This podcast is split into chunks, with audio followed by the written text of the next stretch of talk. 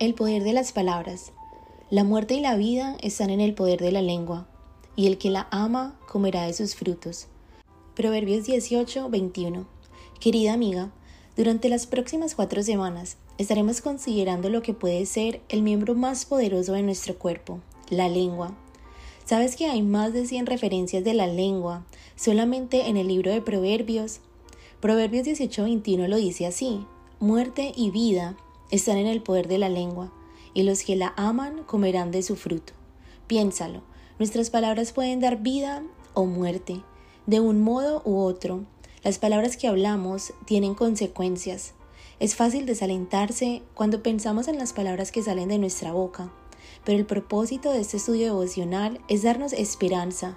Juntas contemplaremos a Jesucristo, la palabra viva que trae sanidad y vida Mientras estudiamos su palabra, oro que Él nos transforme a su imagen por el poder de su Espíritu Santo. Semana 1. El poder y el impacto de las palabras. Proverbios 18:21. Muerte y vida están en el poder de la lengua, y los que la aman comerán de su fruto. Tómate un par de minutos para que escribas las ideas y pensamientos que te da el Señor mientras meditas en este versículo o cualquier aplicación personal que puedas observar durante la semana. Lamentablemente, muchas veces lanzamos las palabras sin pensar en las consecuencias. Esta semana vamos a ver el poder y el impacto de las palabras. Te animo a que memorices Proverbios 18:21. Medita en este texto durante la semana y pídele al Señor que estas palabras cobren vida. Nuestras palabras pueden hacer un gran bien o un gran daño pueden dar vida o pueden destruir vidas. Proverbios 10:11 nos recuerda que nuestras palabras pueden ser como un manantial de aguas frescas para un peregrino sediento. Amiga, Dios es nuestra fuente y solo Él puede motivarnos y capacitarnos para hablar palabras que dan vida verdadera.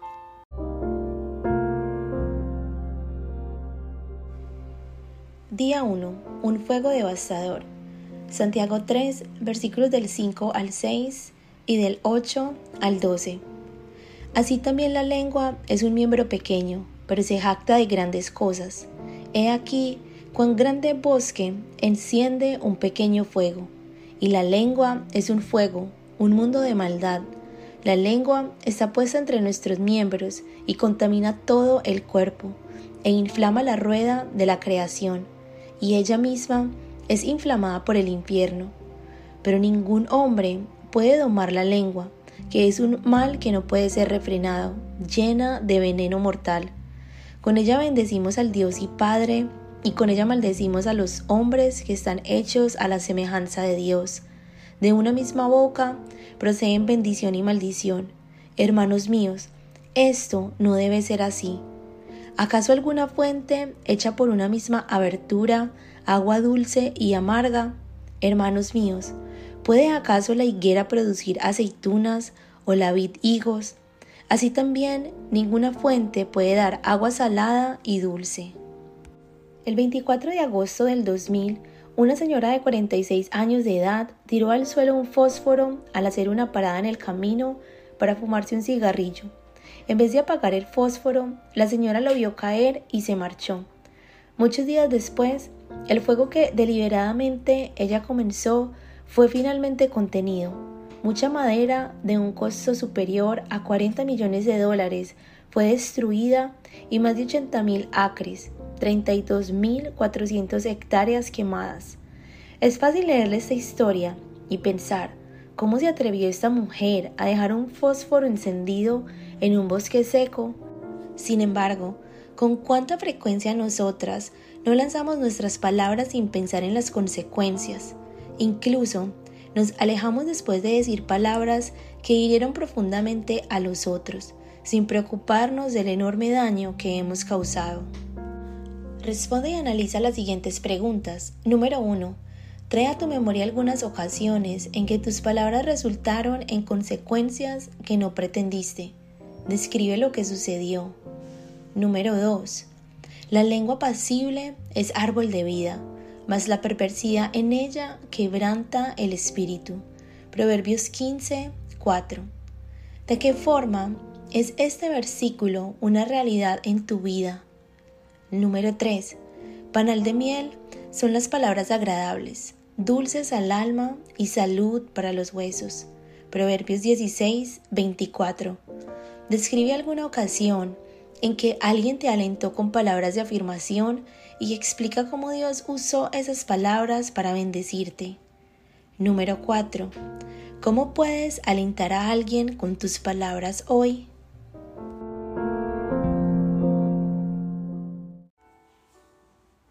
Día 2. Viviendo con las consecuencias. La lengua pasible es árbol de vida, mas la perversidad en ella quebranta el espíritu. Proverbios 15, 4.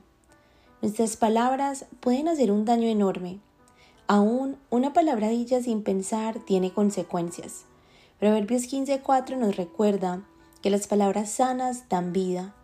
Es difícil creer que la misma lengua que habla esas palabras de vida sea capaz de ocasionar destrucción también.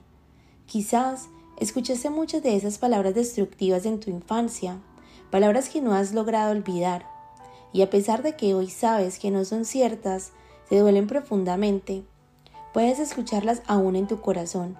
Eres tonta, no vas a llegar a nada, ojalá no hubieras nacido. No podemos controlar las palabras que se nos dijeron, pero podemos enfocarnos en las palabras que decimos a los demás. A veces es fácil para mí decir palabras al descuido o destructivas, sin darme cuenta, cuando estoy con una persona de mucha confianza, es cuando estoy con mi familia, una amiga cercana o una colega querida que bajo la guardia y digo palabras desmoralizantes, impacientes, palabras que hieren en lugar de sanar. Muchas veces estamos ciegos en cuanto a reconocer cómo nuestras palabras ofenden.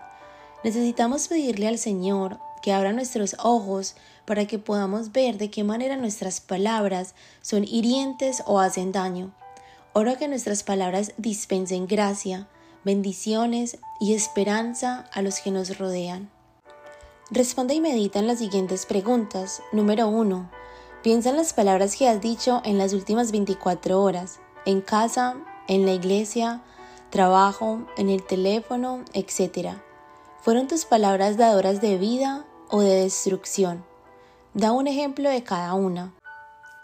Número 2. Los sabios atesoran conocimiento, pero la boca del necio es ruina cercana. Proverbios 10:14. Pídele al Señor que te muestre cualquier ajuste que necesites hacer en lo que dices o cómo lo dices. Describe lo que Él ha puesto en tu corazón. Número 3. ¿Alguna vez has lanzado palabras que hubieras preferido no decir? ¿Qué puedes hacer para recordar que debes pensar antes de hablar? Salmo 19:14 dice, Sean pues aceptables ante ti mis palabras y mis pensamientos, oh Señor, roca mía y redentor mío. Salmo 141.3 dice, Pon guarda a mi boca, oh Jehová, guarda la puerta de mis labios. Señor, ponme en la boca un centinela, un guardia a la puerta de mis labios. Número 4. ¿A quién conoces que sopesa sus palabras cuidadosamente antes de hablar? ¿Cómo afecta esto la comunicación de esa persona? Día 3. El poder de sanar. Proverbios 16:24 dice, Panal de miel son las palabras agradables, dulces al alma y salud para los huesos. Amiga, siéntate y cierra tus ojos. Trae a tu memoria alguna ocasión en la que alguien te habló palabras que verdaderamente te animaron Quizás fue tu mamá o papá que te dijeron, creo en ti. O quizás un amigo te dijo esas palabras de afirmación, no te desanimes que podrás lograrlo. O posiblemente unas palabras de una profesora fue todo lo que necesitaste escuchar cuando dijo, realmente tienes un don en esta área. No te puedo ver, pero probablemente tienes una sonrisa en la cara. Las escrituras nos dicen que panal de miel son las palabras agradables, dulces al alma y salud para los huesos. Nota la relación entre el cuerpo y el alma. No podemos separar los dos. Las palabras agradables pueden ministrar bendiciones y salud espiritual y física. La miel Es un edulcorante natural que aumenta la energía. De esa forma, también las palabras de ánimo estimulan nuestro espíritu. Soy tan agradecida por las personas que traen a mi vida palabras de afirmación.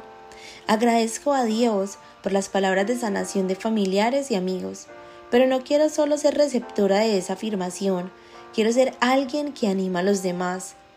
Seamos personas que hablan palabras agradables, que promueven la sanidad, palabras llenas de gracia, bendición y esperanza.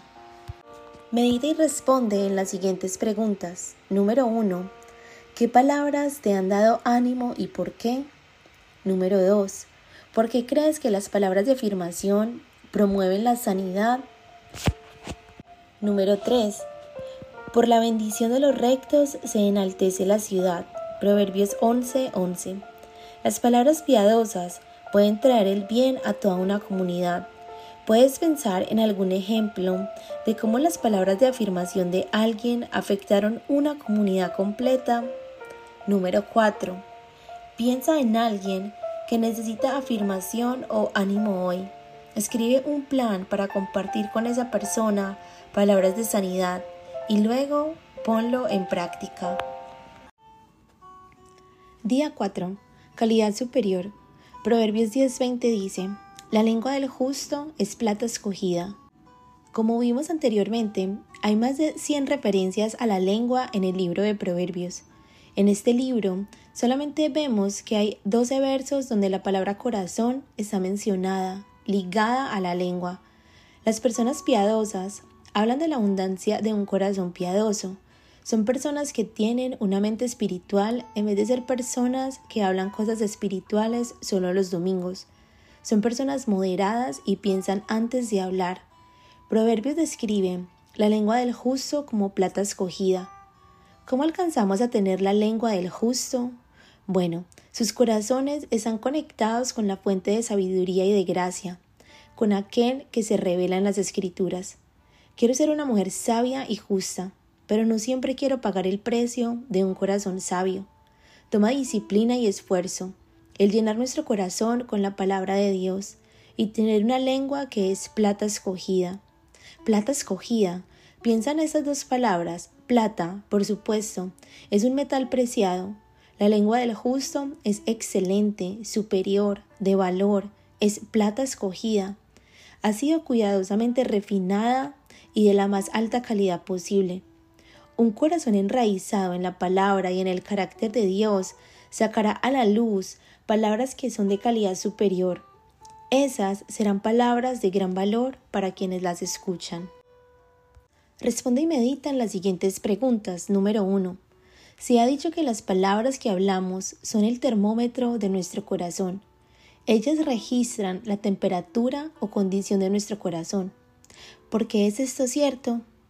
Lucas 6:45 dice, Una persona buena produce cosas buenas del tesoro de su buen corazón, y una persona mala produce cosas malas del tesoro de su mal corazón.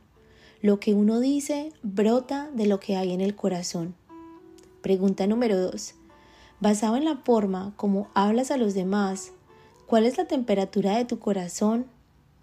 Pregunta número 3. ¿Qué palabras han dicho uno o ambos de tus padres que te enriquecieron la vida?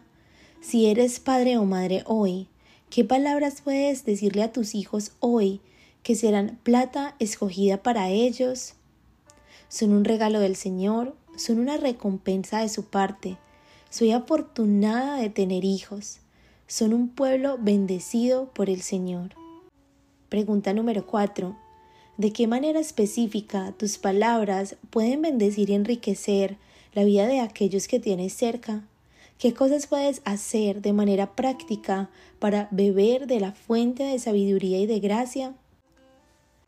Pienso que meditar en la palabra y orar, que Dios le ponga guarda, centinela a mis labios para no hablar maldición a los míos, pedirle que sean de agrado los dichos de mi boca para mi familia pedirle y rogarle al Señor que de mi boca solo salgan sus pensamientos y palabras de bendición para mi familia.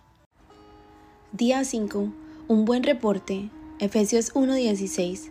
No ceso de dar gracias por vosotros, haciendo mención de vosotros en mis oraciones. A pesar de que sucedió hace más de dos décadas, parece que fue ayer. Fui injustamente calumniada. Mi reputación y orgullo fueron heridos. A pesar de que en su momento me devastó, puedo ver atrás cómo ese incidente fue usado por Dios para hacerme madurar en varias áreas. Una valiosa lección que aprendí fue el daño que hacemos cuando divulgamos lo malo de otra persona. En muchas ocasiones he dejado a otros siervos del Señor mal parados al repetir innecesariamente información que no contribuía a nada. Como resultado de eso, he tenido que escribir cartas y hacer llamadas telefónicas pidiendo perdón. El tener que humillarme y lidiar con esos asuntos ha provocado que yo sea más cuidadosa acerca de lo que digo acerca de otros.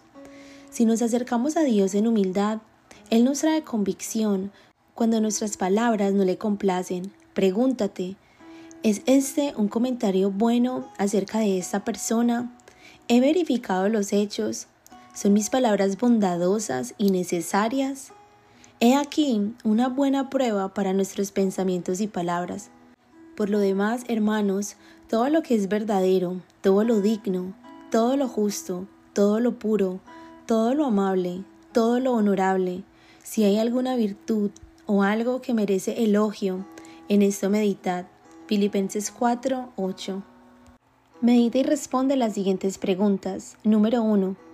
Alguien dijo que la adulación es decir cosas de otros que no diríamos a sus espaldas y que la calumnia es decir cosas a espaldas de las personas que no las diríamos frente a ellas. Porque odia a Dios la adulación y la calumnia. Efesios 4, versículos del 30 al 32 dicen, No entristezcan al Espíritu Santo de Dios con la forma en que viven. Recuerden que Él los identificó como suyos y así les ha garantizado que serán salvos el día de la redención. Líbrense de toda amargura, furia, enojo, palabras ásperas, calumnias y toda clase de mala conducta. Por el contrario, sean amables unos con otros, sean de buen corazón y perdónense unos a otros, tal como Dios los ha perdonado a ustedes por medio de Cristo. La calumnia es una acusación o una imputación falsa hecha contra alguien con la intención de causarle daño o de perjudicar a esa persona mientras que la adulación es la alabanza exagerada y generalmente interesada que se hace a una persona para conseguir un favor o ganar su voluntad. Pregunta número 2. Explica las palabras de Jesús en Mateo 7:5. Hipócrita, saca primero la viga de tu ojo y entonces verás con claridad para sacar la mota del ojo de tu hermano. En Santiago 4, versículos del 11 al 12, al igual que en Mateo 7:5, Dios nos exhorta a no hablar mal los unos de los otros, a no difamar y a no murmurar, porque al criticar y juzgar al hermano, estamos juzgando la ley de Dios y esta no es nuestra tarea. Nos corresponde obedecer la ley, no hacer la función de jueces. Solo Dios, quien ha dado la ley, es el juez. Solamente Él tiene el poder para salvar o destruir. Entonces, ¿qué derecho tienes tú para juzgar a tu prójimo? También piensa en Romanos 14, versículo 4. Dice, tú, ¿quién eres que juzgas al criado ajeno? Para su propio Señor está en pie, o cae, pero estará firme porque poderoso es el Señor para hacerle estar firme. Luego en el versículo 10 dice, pero tú, ¿por qué juzgas a tu hermano? ¿O tú también? ¿Por qué menosprecias a tu hermano? Porque todos compareceremos ante el tribunal de Cristo. Porque escrito está, vivo yo, dice el Señor, que ante mí se doblará toda rodilla y toda lengua confesará a Dios. De manera que cada uno de nosotros dará a Dios cuenta de sí. Así que ya no nos juzguemos más los unos a los otros, sino más bien decidid no poner tropiezo u ocasión de caer al hermano. Pregunta número 3. Un testigo fidedigno reporta la verdad de los hechos. ¿Puedes recordar alguna ocasión en que no fuiste un testigo fidedigno? Pregunta número 4. ¿Han sido tus palabras esta semana verdaderas, dignas, justas, puras, amables, honorables? ¿Estás inclinada a enfocarte en las cosas con alguna virtud o que merecen elogio? ¿O te enfocas en las cosas negativas donde encuentras razones para quejarte? El mandamiento al final de Filipenses 4:8 es muy claro. Piensa de esta manera. Dios nos da una lista de cualidades que nos debemos preguntar constantemente para evaluar si nuestros pensamientos están conforme a la voluntad de Dios. ¿Es verdadero? ¿Lo que estoy pensando es una mentira, un rumor o una sospecha? ¿Lo que estoy pensando está conforme al carácter de Dios y su palabra? ¿Estoy sacando conclusiones basadas en hechos verdaderos o en suposiciones, chismes o calumnias? ¿Es noble? ¿Es este pensamiento digno o excelente? ¿Está este pensamiento por debajo de la dignidad que debe caracterizar cada pensamiento como hija de Dios? ¿Es lo que estoy pensando indigno de otro hijo de Dios? Lo que estoy pensando tiene la decencia y la dignidad de la santidad de Dios? ¿Es justo? ¿Es este pensamiento justo en conformidad con la palabra de Dios? ¿Está este pensamiento en armonía con los estándares santos de Dios?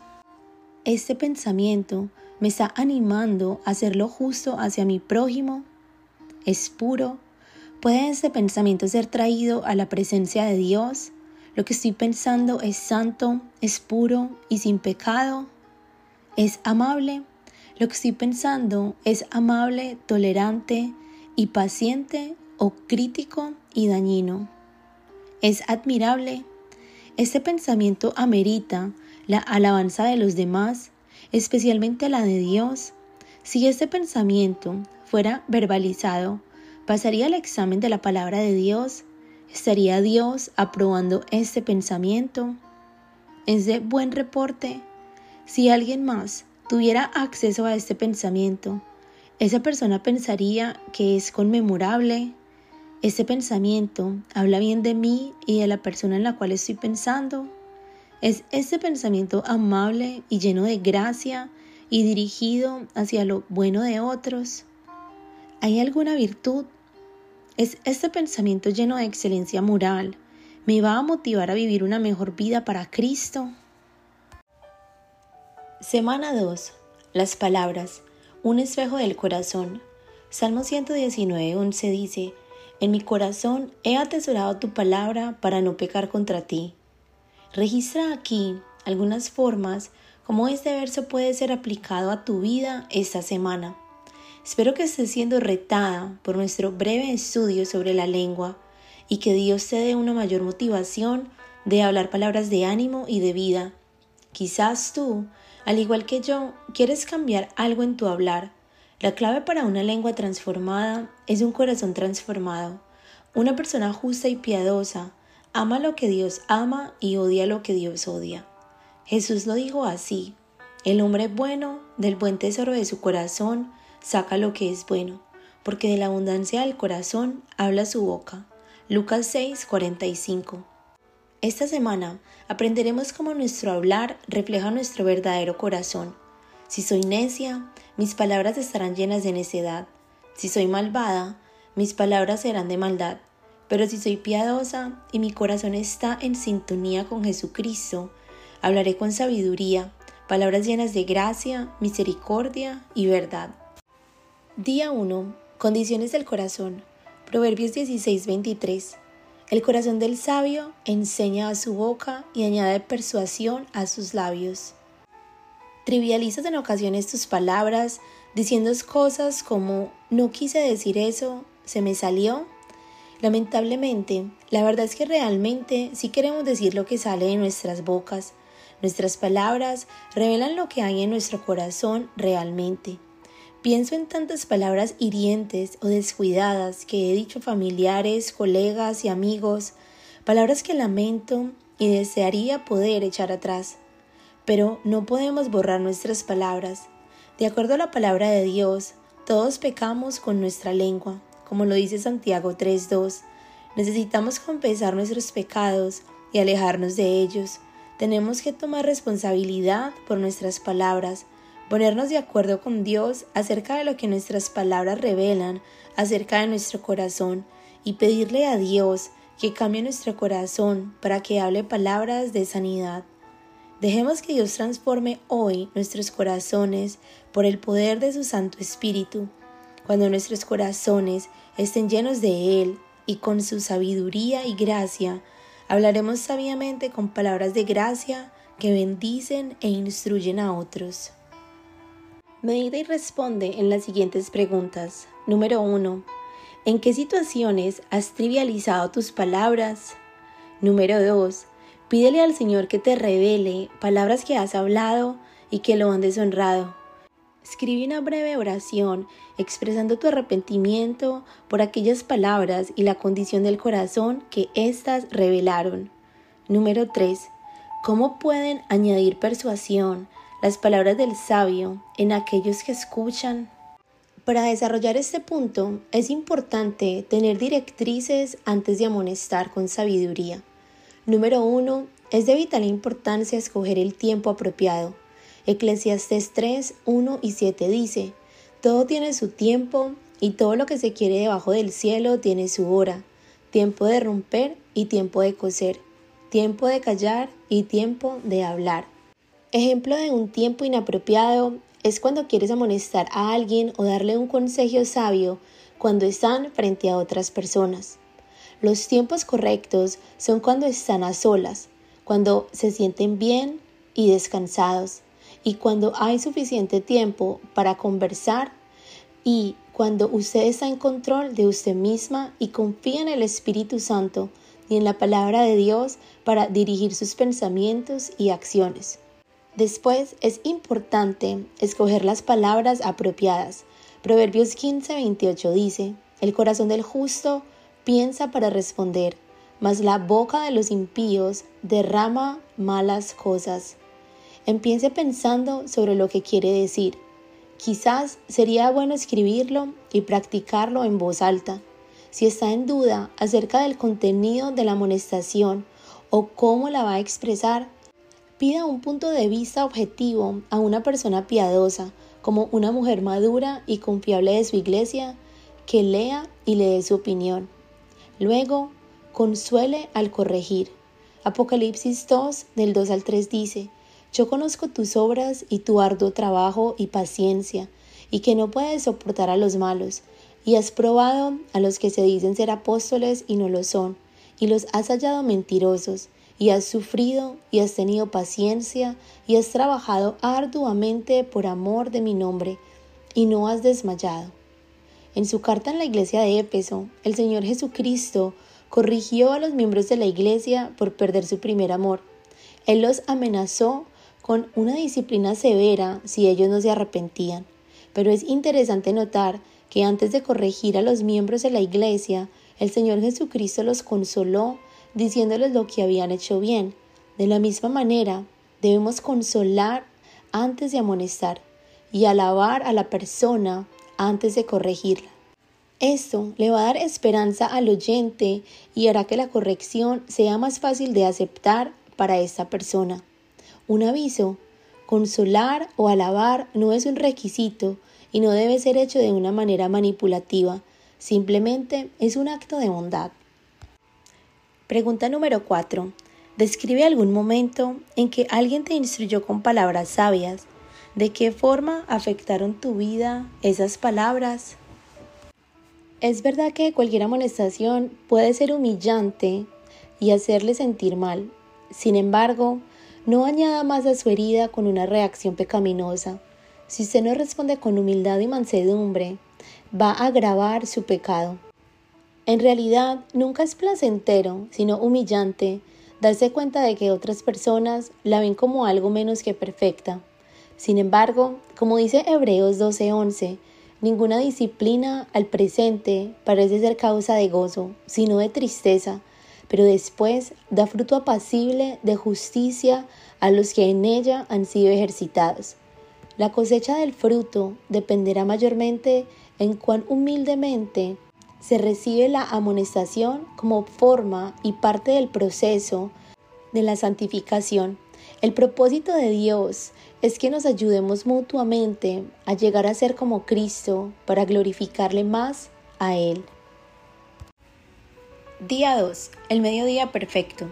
Malaquías 3:6. Porque yo, el Señor, no cambio. Vivimos en un mundo que constantemente cambia, tecnología innovadora, estilos a la moda, noticias de último minuto, a veces parece que nada se mantiene igual. Sin embargo, las escrituras nos dicen que el Señor nunca cambia. Él es el mismo ayer, hoy y siempre. Hebreos 13:8. El Señor no es como las arenas que van de aquí a allá. Él es el mediodía perfecto. No hay sombra de variación con nuestro Señor. Él no anda con desvaríos, dependiendo de la audiencia. Él es siempre verdad.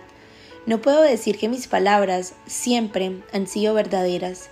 De joven, en mis veintitantos, queriendo impresionar a otros, a veces exageraba la verdad. Dios me mostró cómo mi orgullo había sembrado una raíz de engaño en mi corazón. Por su gracia, Dios me extendió el arrepentimiento. Después de un tiempo, Dios quitó esas raíces de engaño y las reemplazó por raíces de verdad. Las victorias espirituales se ganan cuando hablamos la verdad. En la vida real, parece ser que las personas que engañan son las que ganan, pero Proverbios nos dice que a la larga los efectos de las palabras de verdad serán duraderos, pero aquellos que engañan no durarán. Medita y responde en las siguientes preguntas. Número 1. El justo aborrece la falsedad. Proverbios 13, 5. Explica cómo tu propia vida demuestra tu aborrecimiento o tolerancia a la falsedad.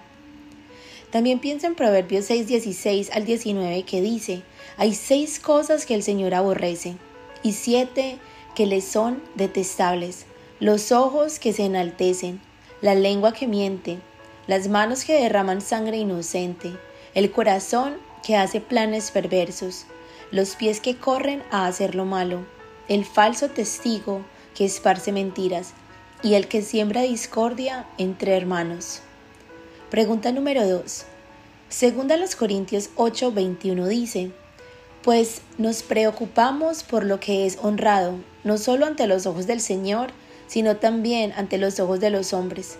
Comparte en algún momento en que dejaste una falsa impresión a propósito y aunque tus palabras fueron verdaderas. También piensa en Hebreos 4, del 12 al 13, que dice, Ciertamente la palabra de Dios es viva y de poderosa, más cortante que cualquier espada de dos filos, penetra hasta lo más profundo del alma y del espíritu, hasta la médula de los huesos, y juzga los pensamientos y las intenciones del corazón. Ninguna cosa creada escapa a la vista de Dios. Todo está al descubierto, expuesto a los ojos de aquel a quien tenemos, hemos de rendir cuentas. Pregunta número 3. La exageración resalta detalles o engrandece las cosas para hacerlas más interesantes. A veces exageras tus logros. Si es así, ¿cuál es la razón? En muchas ocasiones simplemente pienso que el ser humano quiere el aplauso de los hombres, la exaltación y el aplauso de otros. Pregunta número 4. Los labios mentirosos son abominación al Señor, pero los que obran fielmente son su deleite. Proverbios 12:22. Comparte un ejemplo donde tú o alguien a que conoces dijo la verdad, aunque fuera dolorosa. Proverbios 27:6 dice, Las heridas de un amigo sincero son mejores que muchos besos de un enemigo. Día 3. Decir la verdad Hebreos 13:18 dice, Orad por nosotros, pues confiamos en que tenemos una buena conciencia, deseando conducirnos honradamente en todo. Hace 20 años, en un culto particular en mi iglesia, aún recuerdo lo miserable que me sentía en ese banco, bajo la pesada mano de la convicción del Espíritu Santo. La realidad es que unos años atrás, siendo estudiante, había mentido acerca de unos reportes semanales que teníamos que entregar a nuestro departamento educativo. Sabía que tenía que ir donde mi profesor y arreglar las cosas. Debido a mi deseo de ser totalmente veraz en mi hablar, el Señor desde joven me llevó a hacer el siguiente compromiso, Hablar la verdad a toda persona en cualquier situación, no importando el costo. También me he comprometido a que cada vez que falle en decir la verdad, me daré la vuelta y la diré. He tenido que confesar, tanto en privado y en público, haber mentido, y como resultado de ello, he experimentado la gran libertad y gozo de tener una conciencia limpia delante de Dios y de los demás. En la medida que la verdad de Dios entra en nuestros corazones, nos protege de engaño y de pecar con nuestros labios. A veces es difícil decir la verdad, pero las consecuencias de mentir son en última instancia mucho más costosas que las consecuencias de decir la verdad. Medita en las siguientes preguntas. Libra mi alma, Señor, de labios mentirosos y de lengua engañosa. Salmos 122. La mentira puede incluir el intentar crear una mejor impresión de lo que honestamente es lo verdadero. Quedarnos en silencio cuando escuchamos a otros, decir falsedades de otros o cubrir los pecados del pasado. Pídele a Dios que te revele cualquier engaño en tu vida y confiésalo inmediatamente. Número 2. ¿Cómo te puede ayudar el pedirle a otro creyente que te permita rendirle cuentas para ser más veraz. Número 3. Señor, ¿quién habitará en tu tabernáculo? ¿Quién morará en tu santo monte? El que aún jurando en perjuicio propio no cambia. Salmo 15, 1 y 4. ¿Por qué desagrada tanto a Dios el que no guardemos nuestras promesas o fallemos en cumplir nuestras obligaciones financieras? Quizás por lo que dice Romanos 13:8, no tengan deudas pendientes con nadie, a no ser la de amarse unos a otros. De hecho, quien ama al prójimo ha cumplido la ley. O quizás el Salmo 37:21 que dice, los malvados piden prestado y no pagan, pero los justos dan con generosidad. También Romanos 13:7 dice, paguen a cada uno lo que le corresponda. Si deben impuestos, paguen los impuestos. Si deben contribuciones, paguen las contribuciones. Al que deban respeto, muéstrenle respeto. Al que deban honor, ríndanle honor. Y número 4. ¿Has prometido orar por alguien y luego lo has olvidado? ¿Cómo puedes evitar que esto suceda en el futuro? Ora inmediatamente. Día 4. Información vital. Proverbios 11, 13. El que anda en chismes revela secretos o descubre el secreto, pero el de espíritu leal, el de espíritu fiel, lo guarda todo, oculta las cosas. Me reía mientras veía un antiguo episodio de Yo amo a Lucy, en el cual Lucy cuelga después de hablar por teléfono con Ethel y Ricky y le pregunta, ¿estabas chismeando? Lucy respondió, ¿quién yo? ¿Con chismes? Prefiero llamarlo intercambio mutuo de información vital. De cualquier modo, ella estaba chismeando. Yo solo estaba escuchando. Eso no es estar chismeando. A pesar de que encontramos a Lucy muy graciosa, el chisme no es algo de lo cual reírnos. La escritura nos dice que no se puede confiar en el chismoso ni en aquel que divulga información confidencial. Antes de repetir una información, pregúntate, me permitiría la persona que originalmente compartió la información o la petición de oración que yo la repita.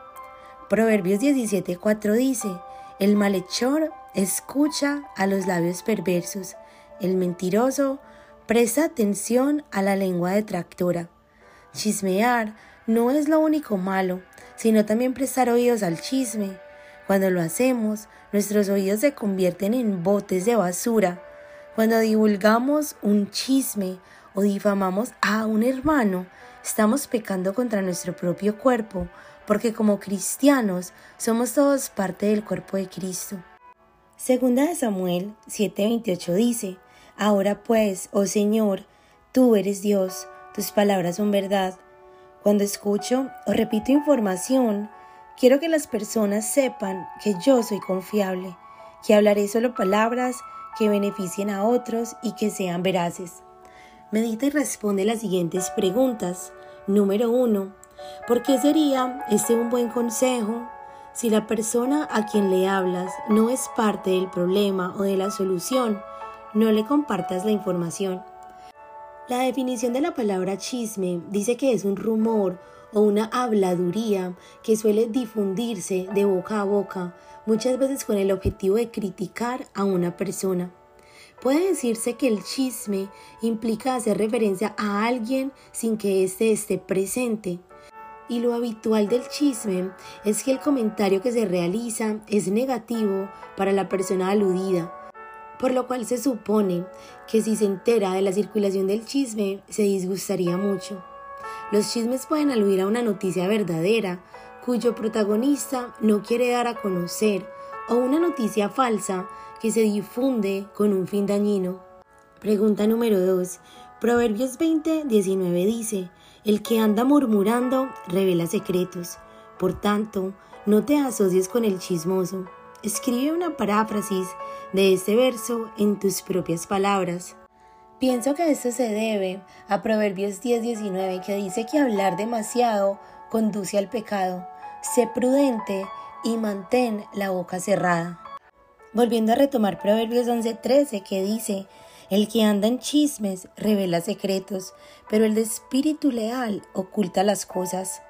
Proverbios 16:27 dice, el hombre indigno urde el mal y sus palabras son como un fuego abrasador.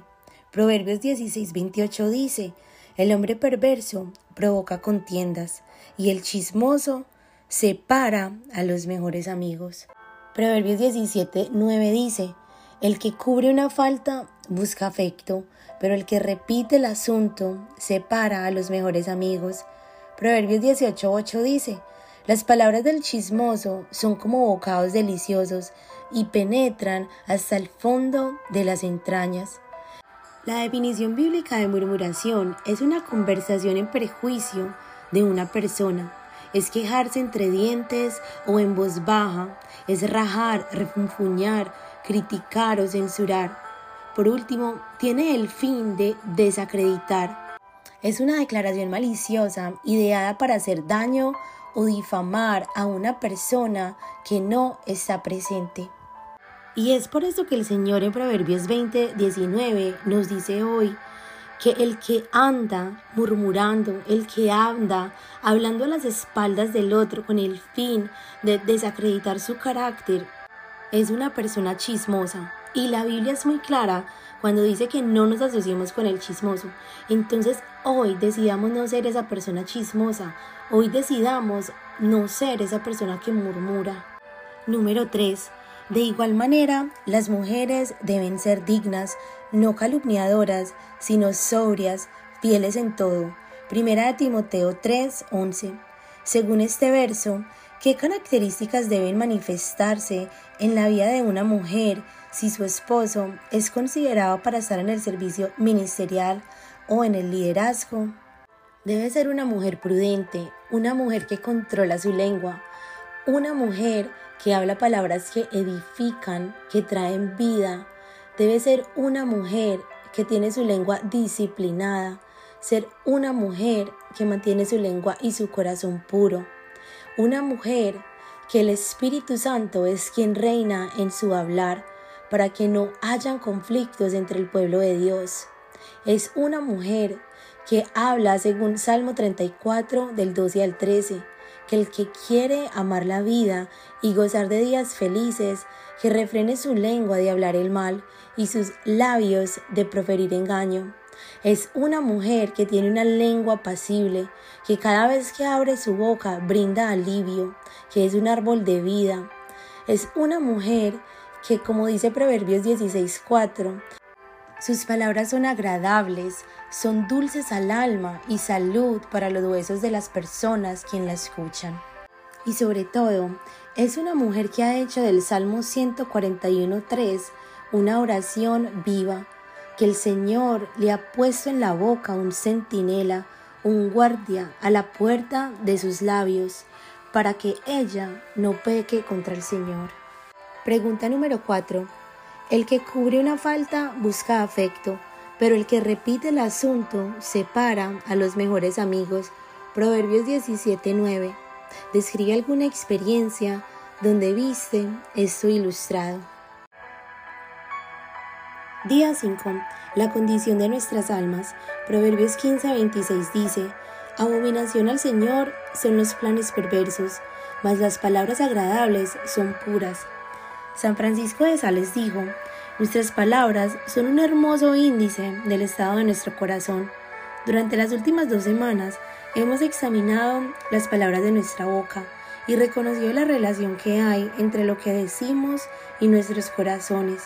Hoy quisiera que te examines a ti misma y que determines la condición de tu alma.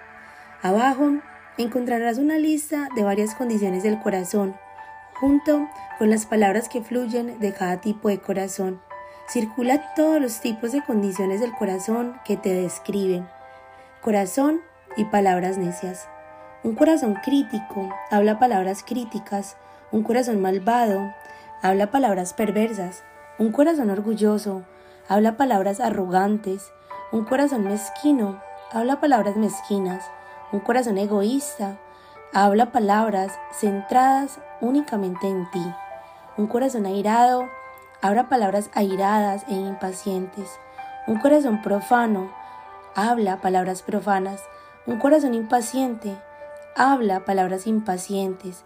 Un corazón descontento habla palabras de queja. Un corazón engañoso habla palabras de engaño.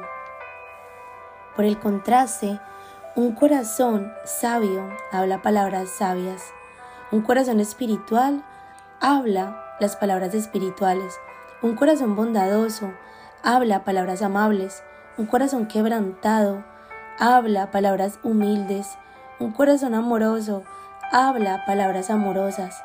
Un corazón no egoísta habla palabras centradas en otros. Un corazón de gracia habla palabras de gracia.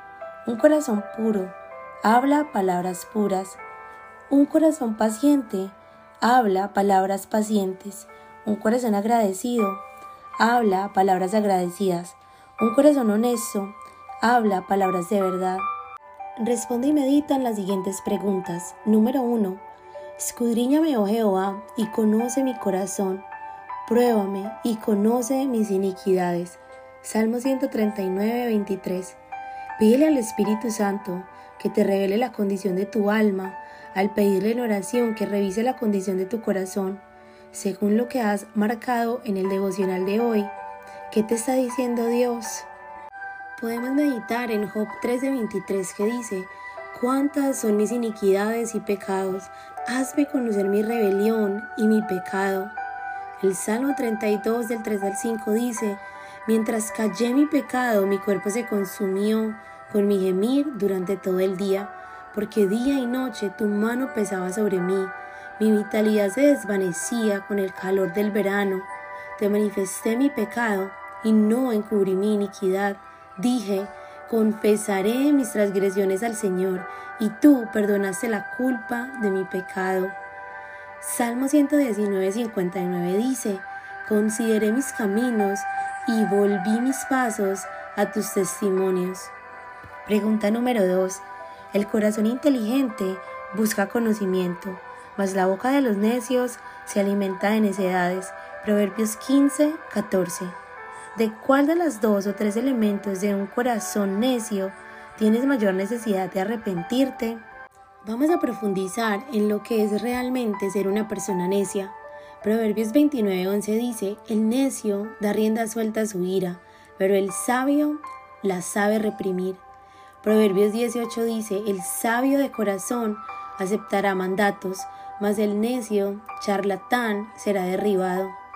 Proverbios 17:28 dice, Aún un necio cuando calla es tenido por sabio, cuando cierra los labios por prudente.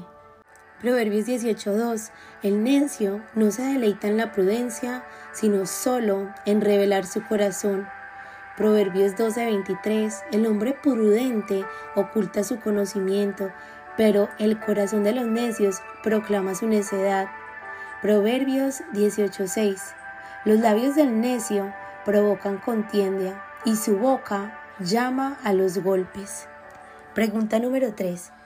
Muchos de los pecados de nuestra boca vienen de nuestro orgulloso corazón. ¿En qué áreas de tu vida has tenido o expresado orgullo hacia Dios y otros? Medita en los siguientes versículos.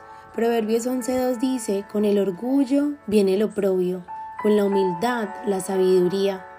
Proverbios 8:13 dice, quien teme al Señor aborrece lo malo. Yo aborrezco el orgullo y la arrogancia, la mala conducta y el lenguaje perverso. Romanos 12:16 dice, Vivan en armonía los unos con los otros, no sean arrogantes, sino háganse solidarios con los humildes, no se crean los únicos que saben. Proverbios 29:23 El altivo será humillado, pero el humilde será enaltecido. Y por último, 1 Samuel 16:7 dice, Pero el Señor le dijo a Samuel, no te dejes impresionar por su apariencia ni por su estatura, pues yo lo he rechazado la gente se fija en las apariencias, pero yo me fijo en el corazón. Pregunta número 4. Dios ve nuestros corazones, tanto la necedad y el egoísmo como nuestro deseo de buscarle a Él. Escríbele una oración de arrepentimiento y de gratitud por su perdón. Oremos, Señor. Padre, tu palabra es como un espejo. Nos muestra cosas que no queremos ver de nuestros corazones, pero en la medida que hemos visto el espejo de tu palabra, tenemos convicción de tantas veces que hemos hablado neciamente, que hemos calumniado, que hemos hablado mal de otros, que hemos chismeado, que hemos hablado negativamente de personas que no han estado presentes. Aún a veces hemos dicho cosas de otros que no son totalmente verdad, cosas que han hecho daño a la reputación de otros. Yo en esta hora te pido por mí, te pido y busco tu perdón, Señor, Cambia mi necio corazón, por favor, te lo pido, Señor. Llena mi corazón y mi boca de palabras puras. Ayúdame a hablar el bien, ayúdame a hablar la verdad, ayúdame a hablar palabras bondadosas, ayúdame, Señor, a hablar palabras necesarias. Señor, que el Salmo 141.3 se haga una realidad en mi vida. Ponle, Señor, centinela, ponle un guarda a la puerta de mis labios, Señor. Pon en mi boca un centinela para yo no pecar contra ti. Te pido y busco tu perdón a esta hora, Señor. Límpiame, límpiame, Señor, de mi maldad, de mi lengua pecaminosa. Señor, cuánto necesito de tu perdón. Ayúdame para poder hablar palabras que ministren gracia, que ministren sanidad, que ministren bienestar a los demás. Yo te lo pido en el nombre de Jesús. Amén. Semana 3. Palabras con dominio propio. Proverbios 17:27 dice, El que retiene sus palabras tiene conocimiento, y el de espíritu sereno es hombre entendido. Quizás has sentido convicción como la he sentido yo. A través de este estudio de la lengua, el espejo de la palabra de Dios ha revelado y expuesto nuestro corazón. David clamó al Señor en el Salmo 26 del 1 al 3, Hazme justicia, oh Señor, porque yo en mi integridad he andado, y en el Señor he confiado sin titubear. Examíname, oh Señor, y pruébame.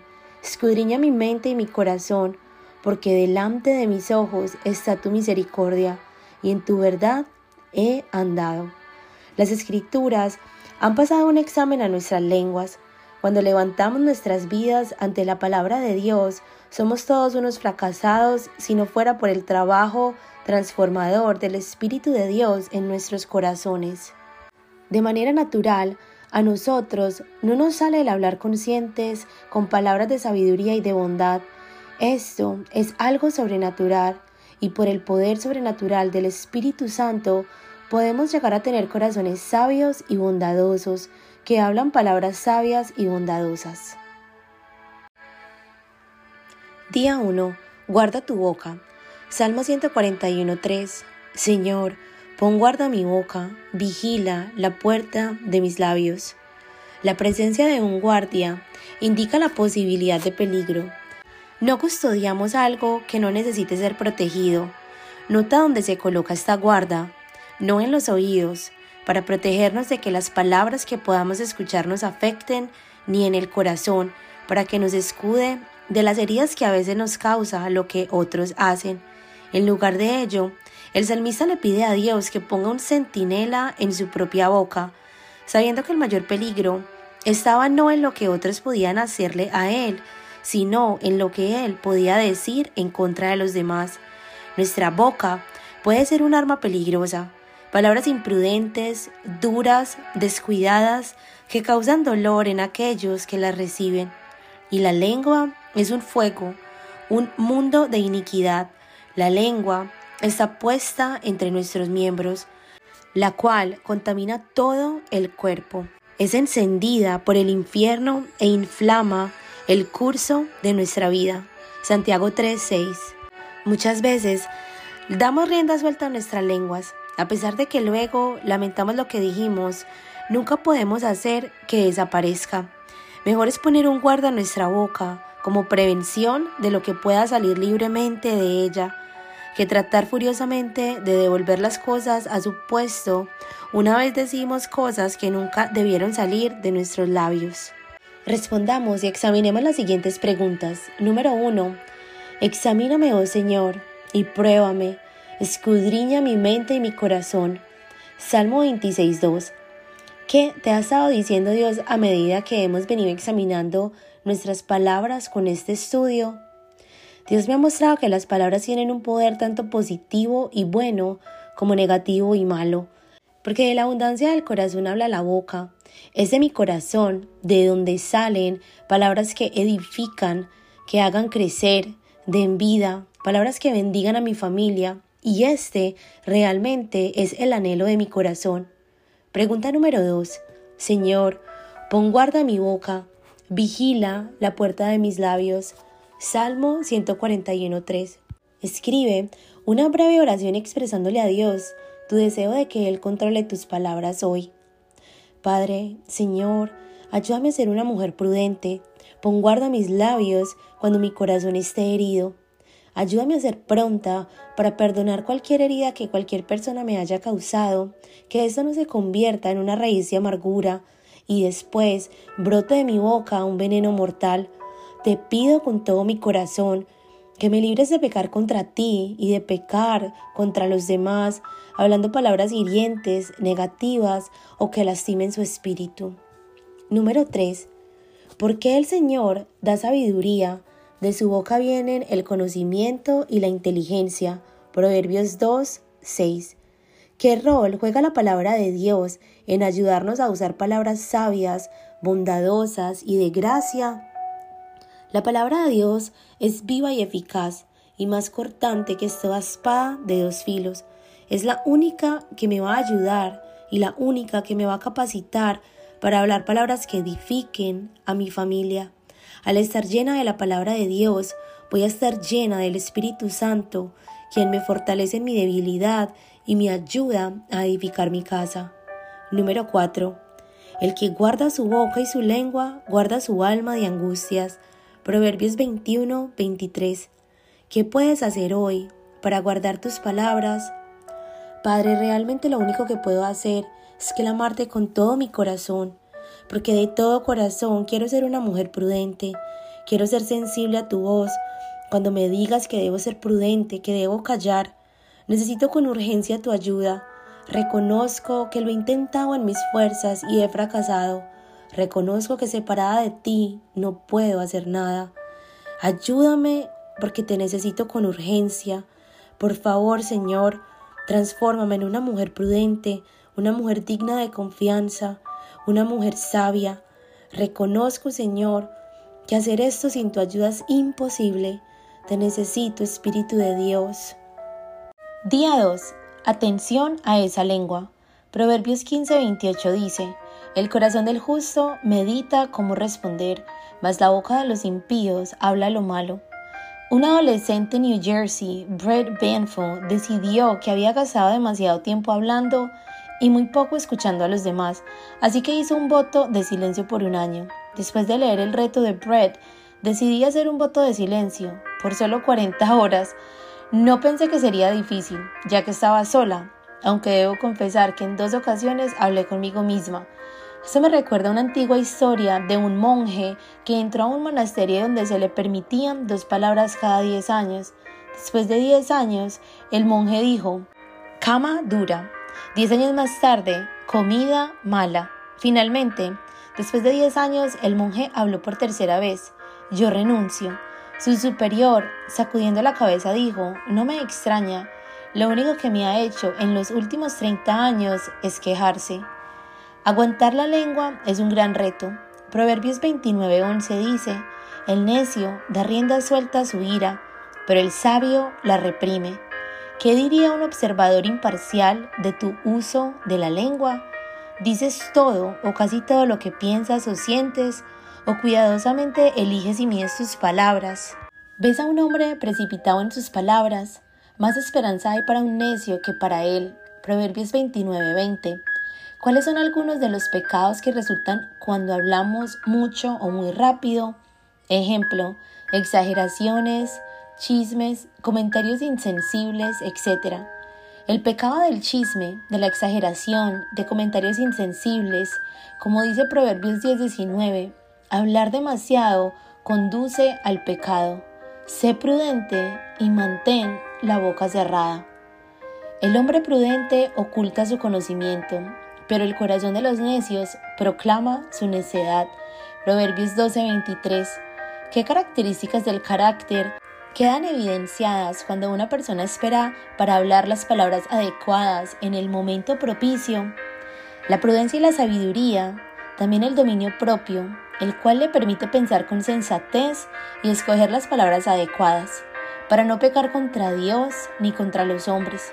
Proverbios 21-23 dice, el que guarda su boca y su lengua, guarda su alma de angustias. El que responde antes de escuchar, cosecha necedad y vergüenza. Proverbios 18, 13. A veces eres rápida para llegar a conclusiones o interrumpes y respondes antes de escuchar todos los datos. ¿Qué dice este verso de esa tendencia?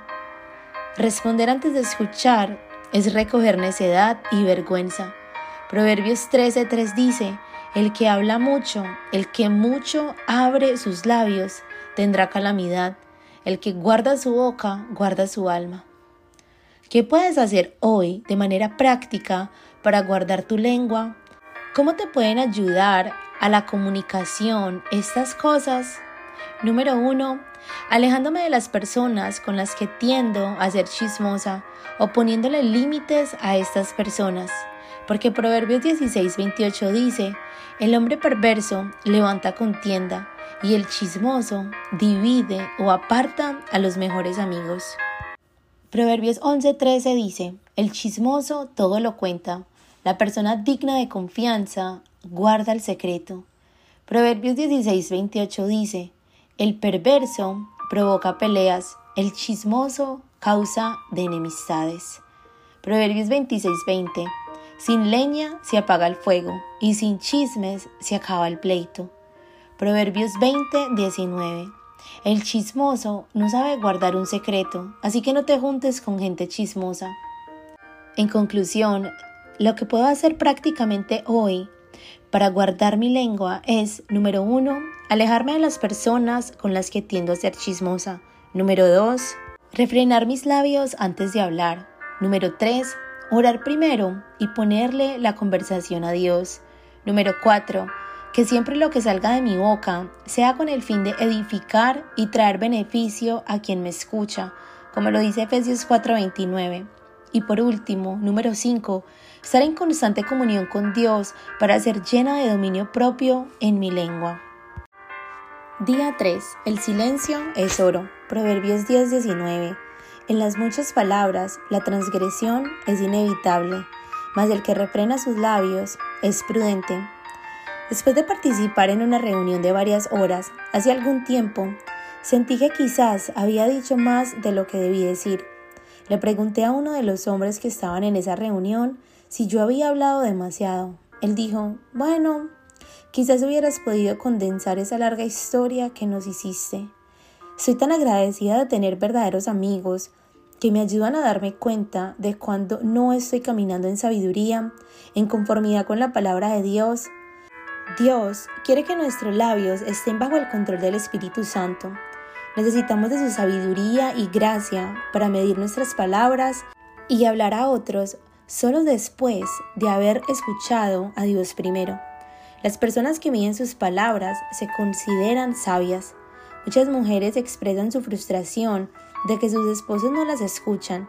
No quiero ser insensible, pero a veces me pregunto si los hombres escucharían con más atención si nosotras las mujeres no habláramos tanto. Responde las siguientes preguntas. Checa la siguiente situación debajo en las que sientes que es difícil para ti guardar silencio. Cuando te ves tentada a criticar un pastor, un líder del ministerio o un culto cuando alguna información interesante, entre comillas, pudiera dejar a alguien mal parado, cuando la experiencia de un amigo pudiera ilustrar mejor tu conversación, pero no tienes permiso de compartir su historia, cuando piensas que alguien tomó una mala y ahora irreversible decisión. 2. Porque es una buena idea guardar silencio en las situaciones arriba indicadas Pienso que es muy fácil opinar de la vida de los demás y juzgar cómo deberían haber actuado, pero cuando nos toca a nosotras pasar por experiencias similares y nos encontramos en los zapatos del juzgado, entonces nos hubiera encantado encontrar las oraciones, el apoyo, la prudencia y el amor de personas que hubieran podido guardar sus palabras en vez de ser señaladas y juzgadas.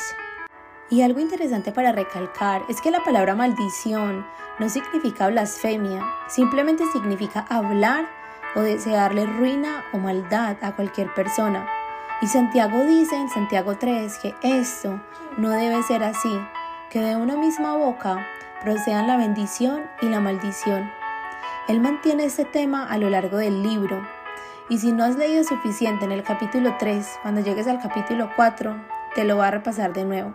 Él dice en Santiago 4:11, hermanos, no habléis mal los unos de los otros. Creyentes, hijos de Dios, son parte de una familia. Se pertenecen los unos a los otros. No hablen mal los unos de los otros. Ahora, la palabra que se usa aquí para maldecir es diferente a la que se usó en el capítulo anterior, pero el significado es similar. La palabra quiere decir hablar en contra de, queta, en contra. La leo, hablar, hablar en contra de. Significa hablar palabras irrespetuosas y Santiago dice, no lo hagas. Mientras he estado meditando en este pasaje, Dios empezó a traer convicción a mi corazón por las maneras en que en conversaciones con otros o hablando acerca de otros no he dicho palabras que edifican, sino que critican. He dicho palabras sin pensar y no han sido para desearles bien o para hablar bien de ellos o bendición, sino hablando mal de esas personas. Y aquí está lo que en verdad me dio convicción. Cuando empecé a relacionar en mi mente lo que significa hablar mal en contra de otros, y fui a primera de Pedro y me di cuenta de que en las dos ocasiones Pedro dice que cuando hablamos mal de otros estamos comportándonos como no creyentes. Esto es lo que hacen los inconversos. Ellos hablan mal de otras personas. Lo dice en la primera carta de Pedro en el capítulo 2 y se repite en el capítulo 3.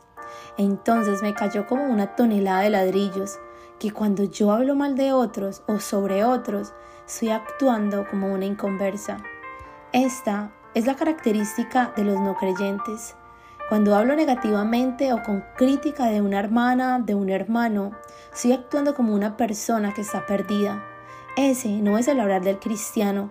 Así no deben hablar las cristianas. Debemos usar nuestra lengua para bendecir. Así que déjame preguntarte, ¿tú maldices o bendices con tu lengua? Número 3. Fenelon dice en su libro, The Seeking Heart, Trata de guardar silencio tanto como lo permite la cortesía general. El silencio alienta la presencia de Dios, previene de palabras dañinas y previene el que digas cosas que luego te arrepentirás de haber dicho. ¿Por qué crees que es tan difícil para nosotros guardar silencio? En mi experiencia personal, pienso que por falta de cordura, por falta de dominio propio en la lengua, por querer dar a conocer nuestra opinión sin medir el daño que quizás puedan causar, por quedar bien y hacer quedar mal a la persona a la cual estamos criticando. Debemos realmente orar por dominio propio en nuestras lenguas, que sean guardadas por el Espíritu Santo. 4. Al final de cada día, pídele al Señor que te traiga a la mente esos momentos en que hablaste de más. ¿Cuál hubiera sido una mejor respuesta? Se vienen a mi mente versículos como Proverbios 21-23, el que guarda su boca y su lengua se libra de muchas angustias, especialmente cuando esté en la presencia de gente que no tienen a Cristo, como dice el Salmo 39.1, mientras esté ante gente malvada, vigilaré mi conducta, me abstendré de pecar con la lengua, me pondré un freno en la boca. Día 4. Suave respuesta. Proverbios 15.1 dice, la suave respuesta aparta el furor, mas la palabra hiriente hace subir la ira. Cuando enciendes el televisor y escuchas a las personas hablar, probablemente escucharás muchas palabras toscas, duras, airadas. Una respuesta suave o gentil puede disipar una situación, pero las palabras airadas generalmente producen problemas. Ahora bien, eso no significa que debemos evitar hablar la verdad, pero como se nos recuerda en Efesios 4:15, debemos hablar en amor. A veces no es tanto las palabras que decimos, sino el espíritu con que las decimos. Los hombres de Efraín se airaban y ofendían fácilmente, como lo vemos en jueces 8 del 1 al 3. Aún así, Gedeón aplacó su ira con palabras mansas. De la misma forma, podemos crear un clima de paz en nuestros hogares por la forma como respondemos, aun cuando los demás no actúan como debieran. Las palabras suaves y gentiles ministran gracia, fortaleza y ánimo. Trata de decirles estas palabras a los que te rodean hoy. Empieza por aquellos que están dentro de las cuatro paredes de tu casa. Te amo, estoy orando por ti, estoy muy orgullosa de ti. Lamento haberte tratado así. ¿Me podrías perdonar, por favor? Te aprecio, eres una bendición. Responde y medita en las siguientes preguntas. Describe una situación en que respondiste a alguien airado con palabras airadas, en qué terminó todo, cómo hubiera cambiado el escenario si hubieras usado palabras suaves. Bueno, realmente son muchas las ocasiones en que, por ejemplo, con mis hijas tristemente, cuando se están peleando entre ellas por juguetes o por cualquier motivo, la mayoría de veces no trato la situación con cordura o suavidad y ellas terminan tristes en su semblante, en la manera en que las disciplino. Pero por el contrario, pienso que si desde el principio hubiera actuado con ternura, con suavidad, podría haber pastoreado sus corazones con eficacia y sus espíritus no se hubieran quebrantado. Número 2. ¿Cómo cambia la atmósfera de tu hogar cuando usas palabras suaves, gentiles, en vez de palabras airadas o duras? He visto cómo yo como mujer soy el termostato de mi hogar, hablando emocionalmente, cuando mis palabras son dulces y suaves, mi esposo y mis hijas reciben mi amonestación con amor, pero por el contrario, cuando mis palabras son duras o airadas, las exaspero y no reciben la amonestación adecuadamente. Es como que si un muro se pusiera entre yo y ellas. 3. Con la mucha paciencia se persuade al príncipe y la lengua suave quebranta los huesos. Proverbios 25:15. ¿Qué nos dice este verso sobre la mejor manera de persuadir a aquellos que están en autoridad? ¿Cómo puedes aplicar eso a tu vida? La mejor manera de persuadir a aquellos en autoridad es con tranquilidad, con un espíritu sereno, esperar el momento oportuno para hablar y con mucha dulzura de labios, hablar en un tono suave de voz y con un espíritu manso y humilde. 4. ¿Hay alguien sobre quien tú ejerces autoridad, como por ejemplo hijos o empleados? ¿Cómo crees que aplica Proverbios 25:15 cuando tú eres quien estás en autoridad? Bueno, nuevamente, en el caso con mis hijas, creo que les estaría dando un ejemplo de cómo deberían tratarse entre ellas y cómo hablar para traer una apelación en casa o fuera de casa, es decir, con paciencia, con palabras suaves y con un espíritu manso y humilde. Día 5. Una lengua pequeña. Proverbios 21-23. El que guarda su boca y su lengua, guarda su alma de angustias. El 11 de septiembre de 1995, una ardilla subió a las líneas eléctricas del tren Metro Norte de New York City.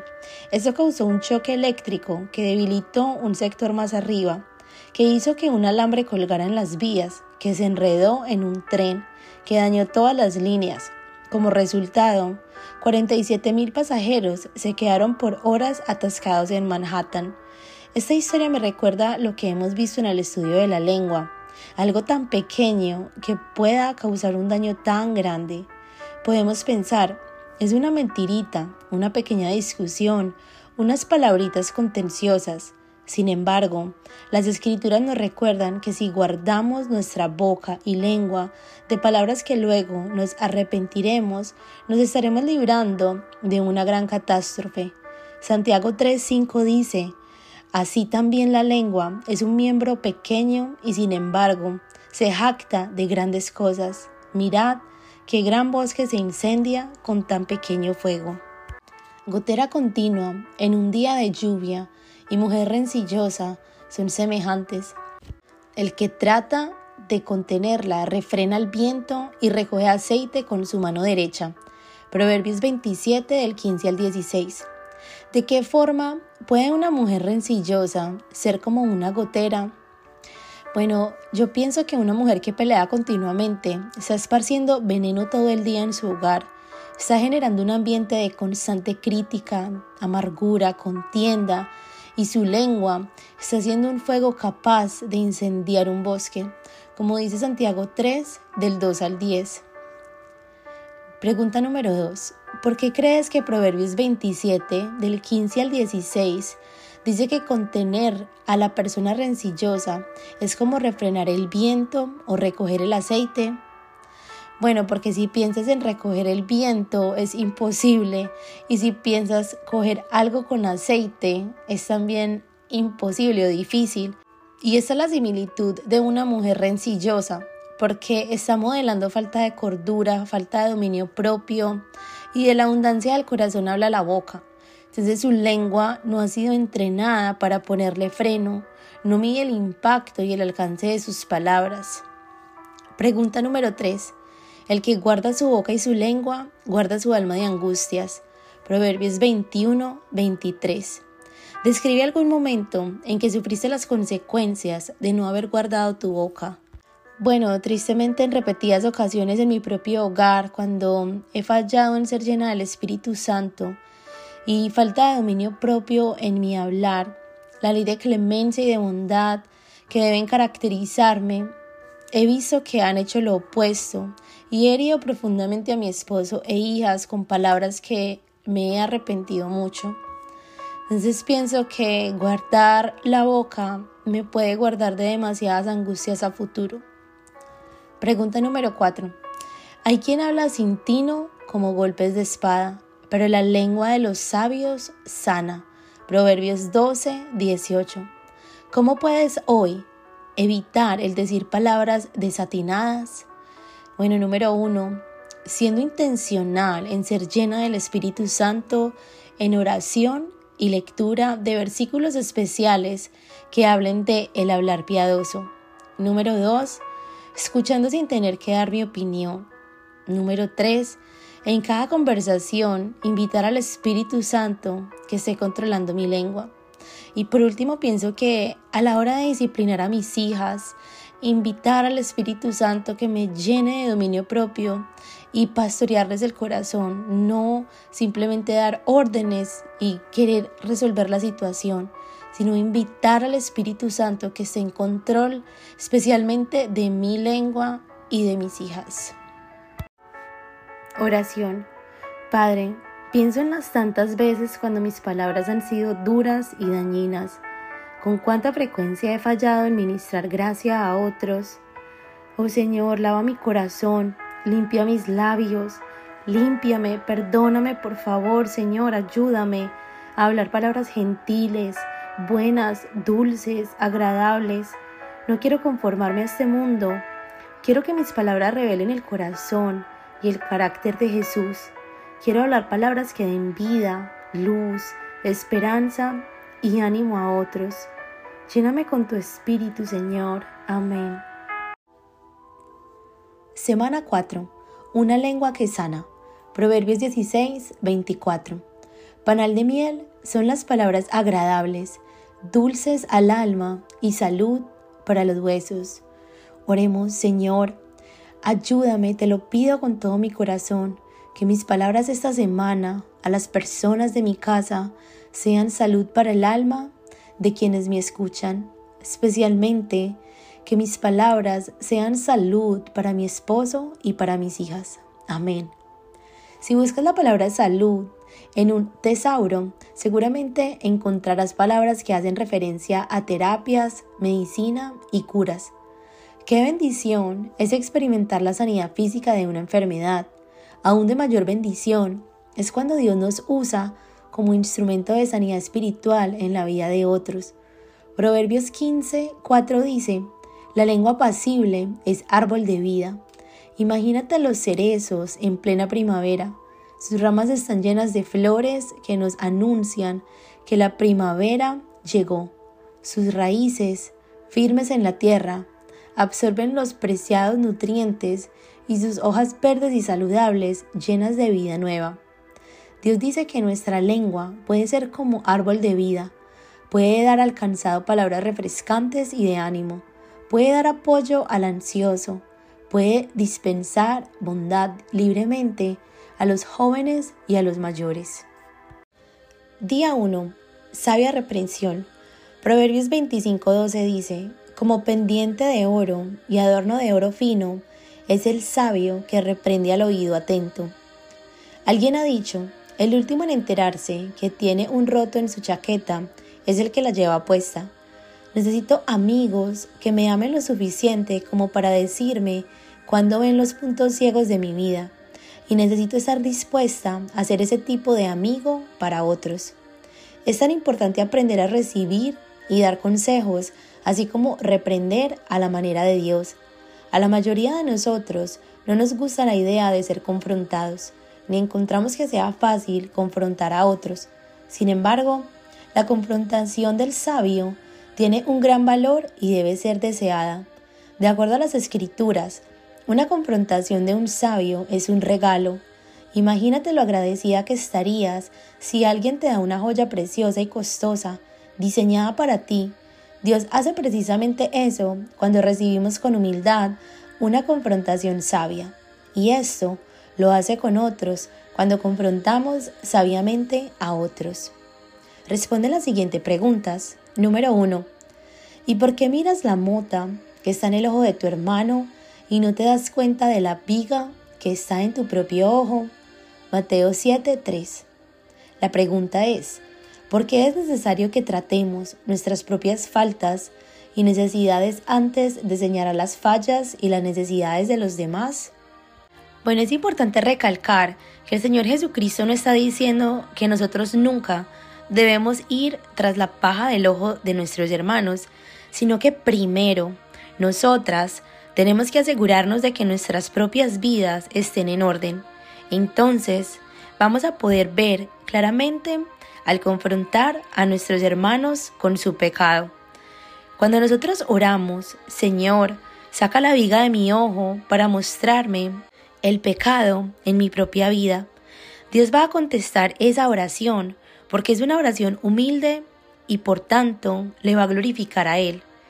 Prepárate para las respuestas que Dios te dará, buscando discernir las formas en las que Dios conteste tal oración.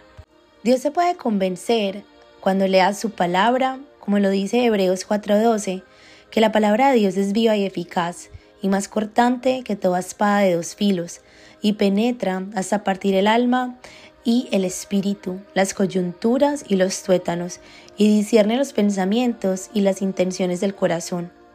También Dios puede traer a alguien que te confronte, como lo dice Proverbios 27, 6.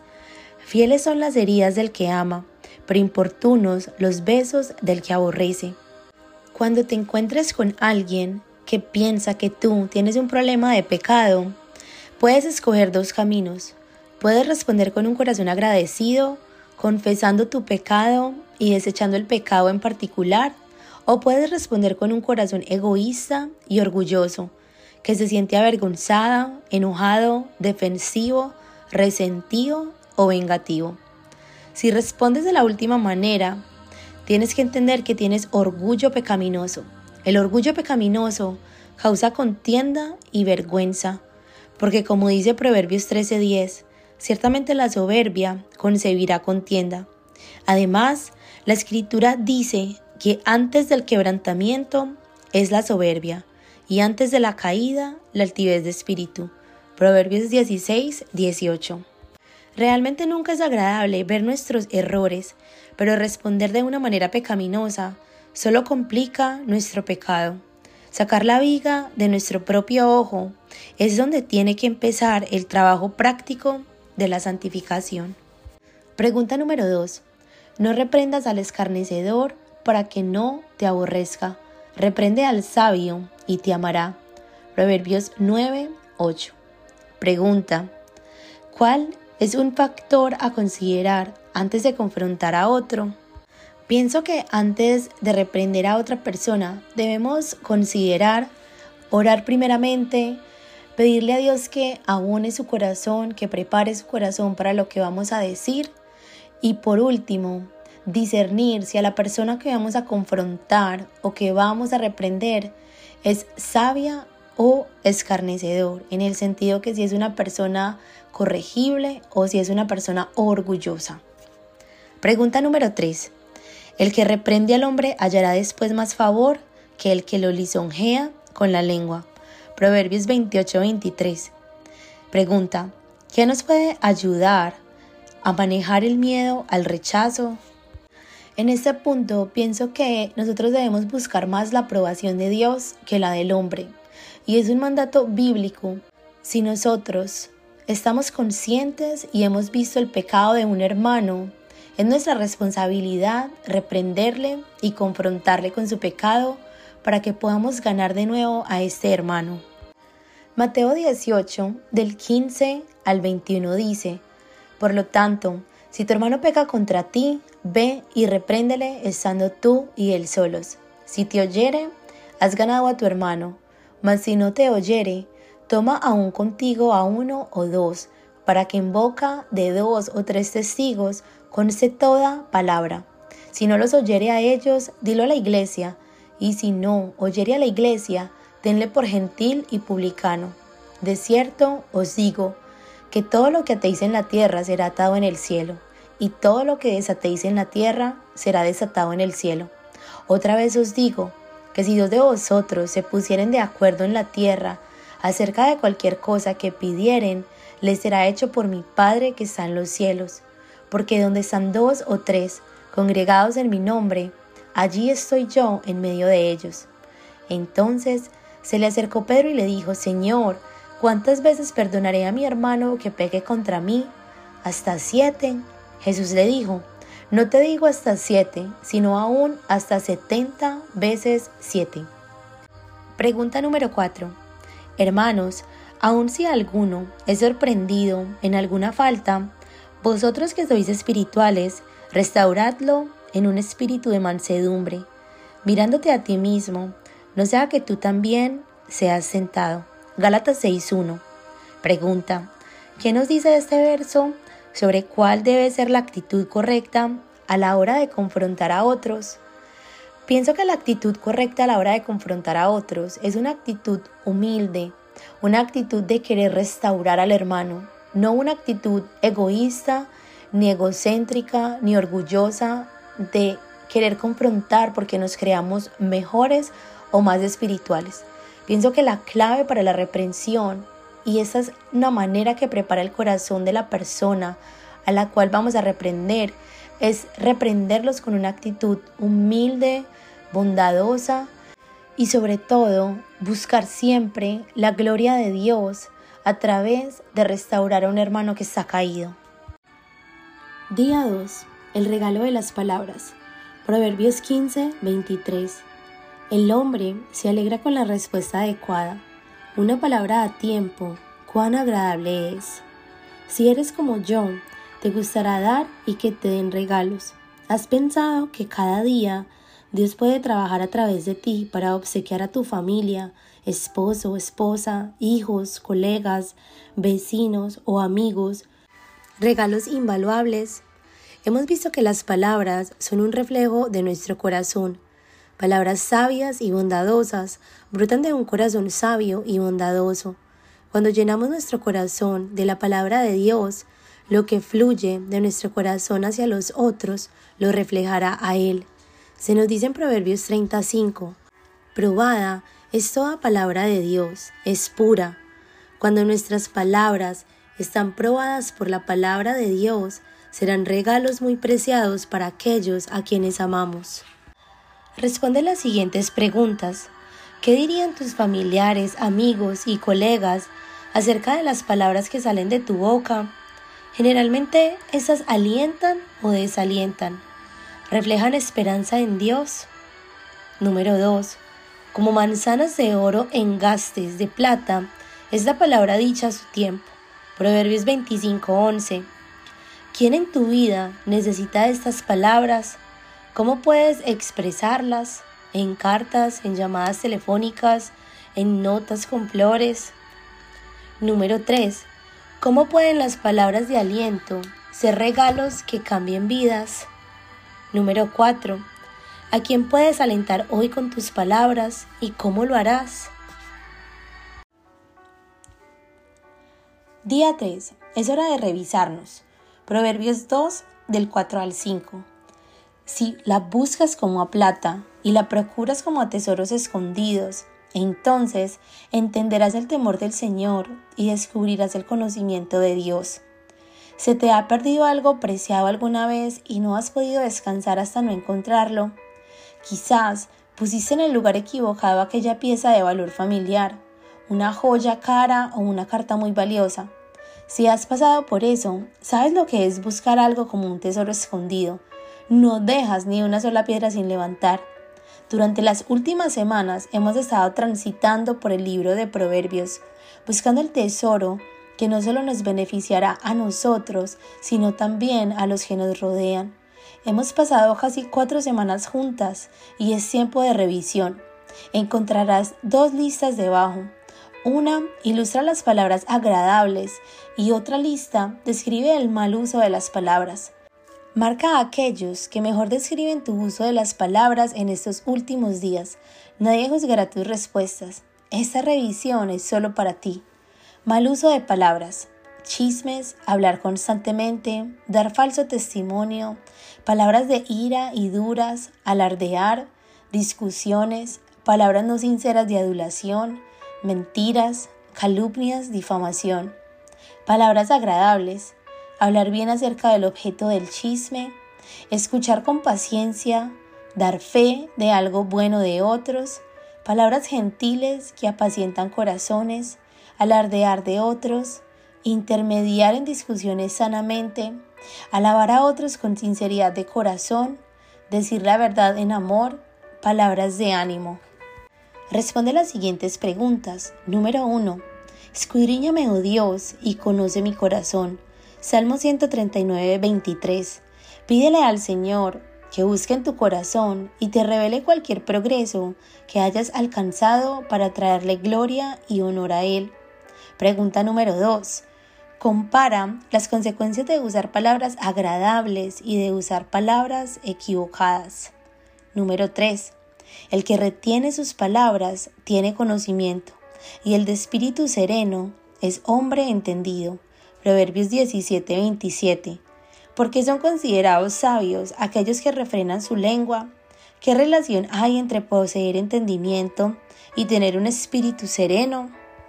Bueno, para responder esta pregunta, pienso en todos los versículos que dice la Biblia acerca de refrenar la lengua, empezando por el Salmo 34, 13.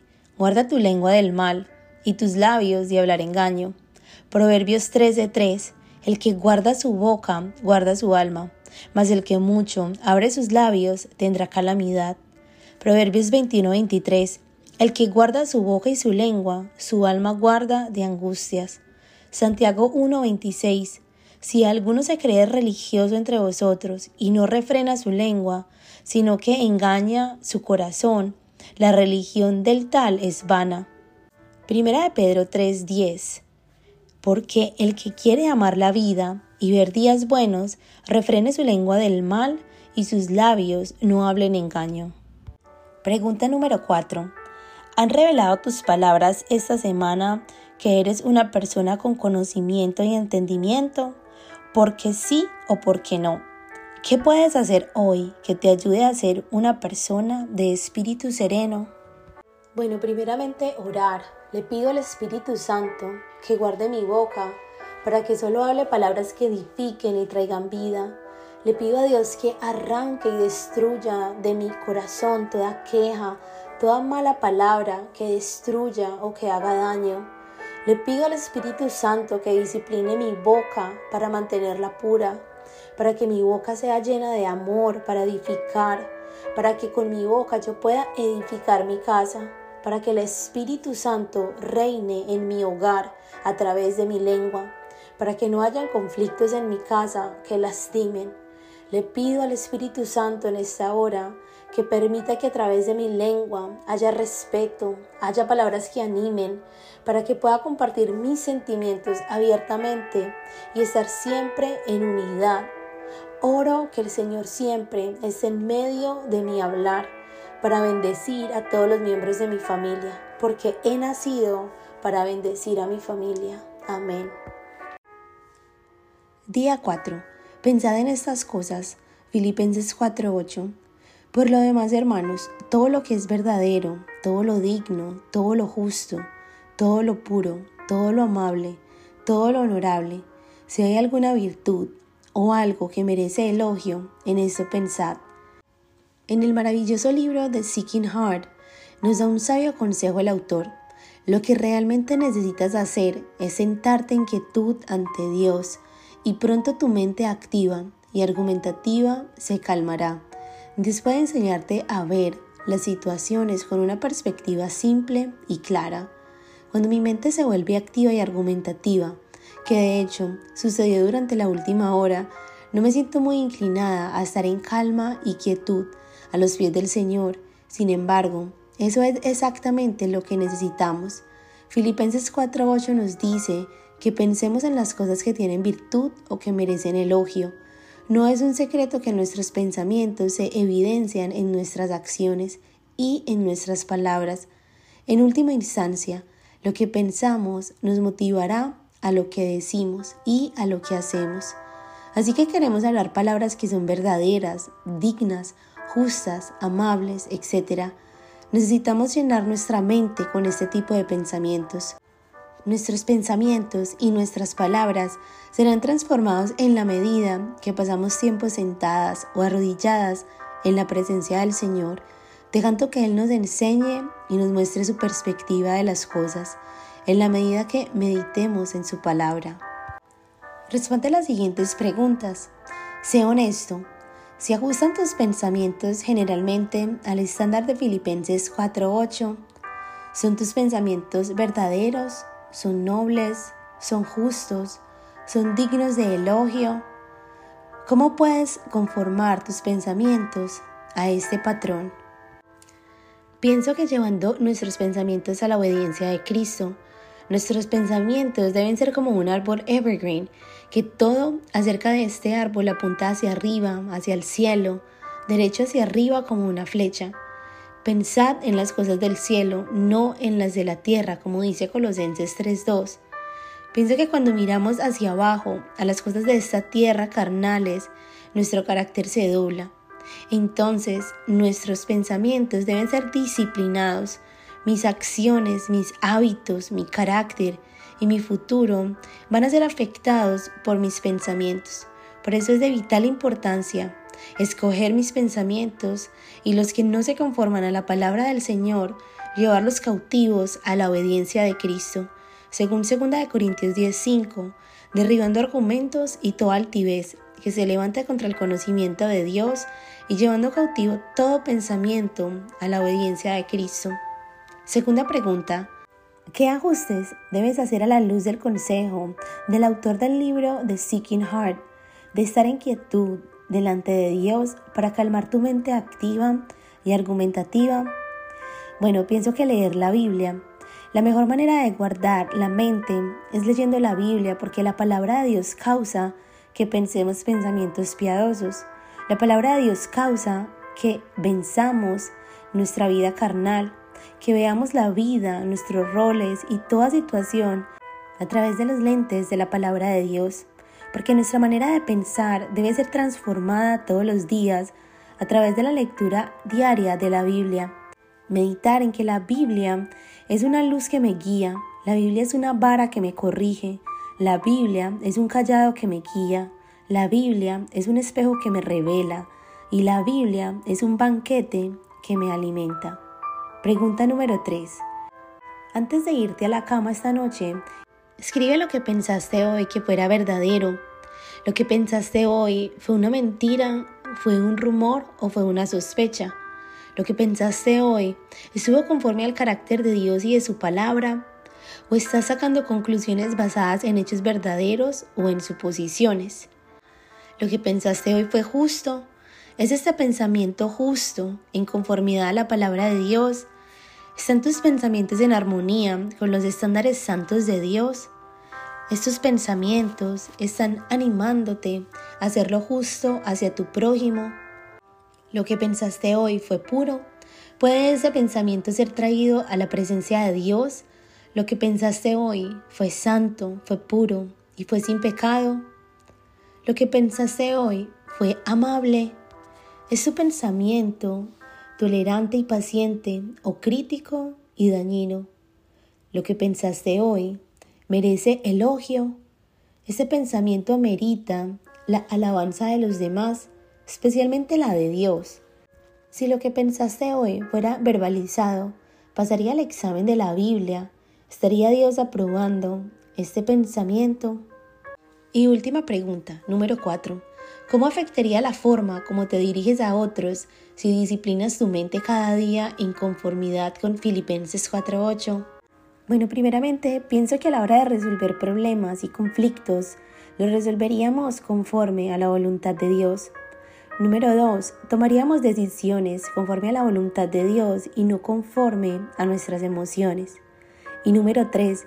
Viviríamos sabiamente tanto con los no creyentes como con los creyentes.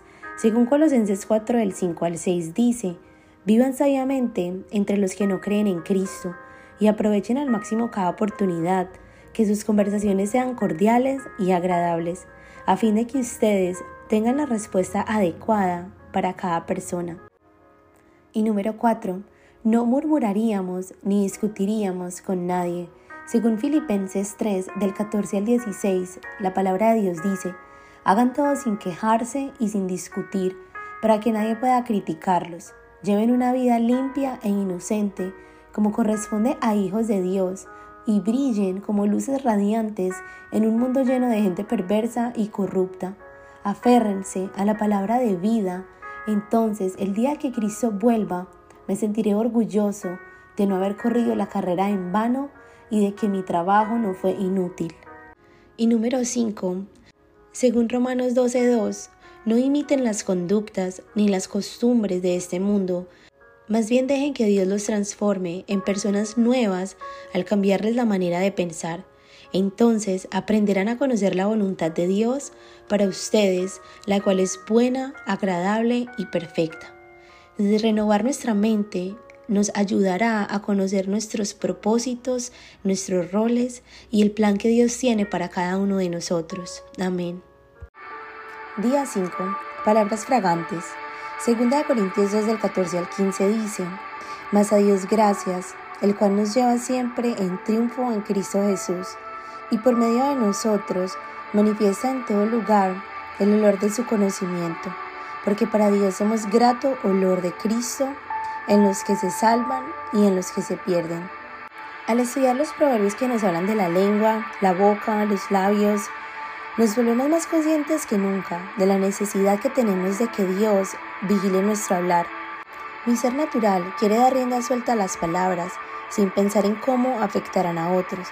pero el Espíritu Santo me recuerda que mis palabras y vida pueden llevar el grato aroma de Cristo. Cuando hablamos de palabras de ánimo, sabias, adecuadas y verdaderas, es por su asombrosa gracia, es porque Él nos ha abierto los ojos y el corazón a la verdad. Amo esta estrofa del himno Sublime Gracia de John Newton. Sublime gracia del Señor, que a mí, pecador, salvó.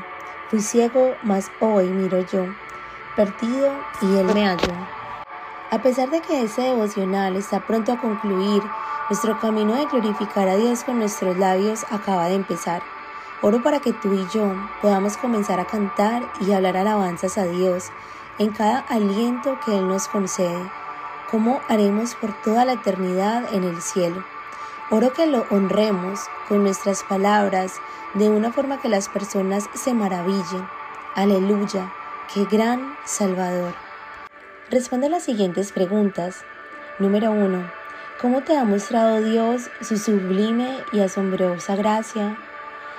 Pienso que en lo personal día a día, cuando fallo incontables veces, solo encuentro los brazos abiertos de mi Padre Celestial, sin juicio, sin condena, solo amor, perdón y redención. Pregunta número 2. ¿Cómo pueden las palabras que decimos tener el dulce aroma de Cristo, tanto para creyentes como para no creyentes a nuestro alrededor. Dejan tus palabras la fragancia de Cristo, explica.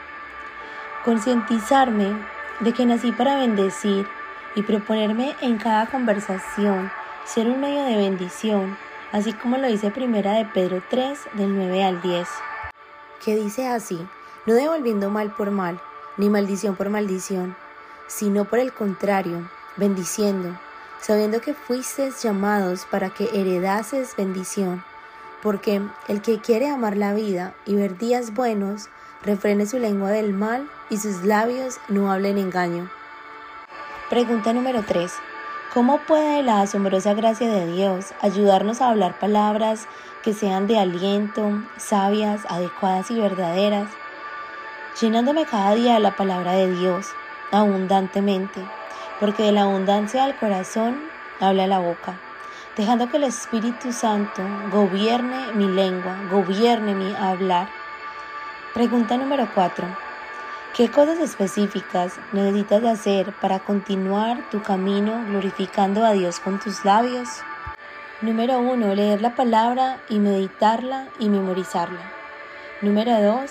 Reconocer las áreas débiles y trabajar duro para ser santificada por Dios en esa área. Número 3. Sobre todo descansar en la gracia de Dios sin condenación. Como lo dice 2 Corintios 12:9. Y Él me ha dicho, bástate de mi gracia, porque mi poder se perfecciona en la debilidad. Por tanto, de buena gana me gloriaré más bien en mis debilidades, para que repose sobre mí el poder de Cristo. Amén. Oremos. Oh Señor, ¿harías un trabajo en mi corazón en conexión con mi boca? Quiero ser una mujer que abra su boca con sabiduría y que hable con la ley de bondad. Señor, no es solo lo que digo, es cómo lo digo, el tono de mi voz, el momento en que lo digo. Oh Señor, por favor, cámbiame, transfórmame, perdóname, límpiame y hazme de nuevo. Guárdame Pon centinela en mi boca, oh Señor, guarda la puerta de mis labios. Que las palabras que salen de mi boca sean bellas y de gracia, que atraigan a las personas hacia el Salvador, quien es la viviente y eterna palabra de Dios. En el nombre de Jesús, amén.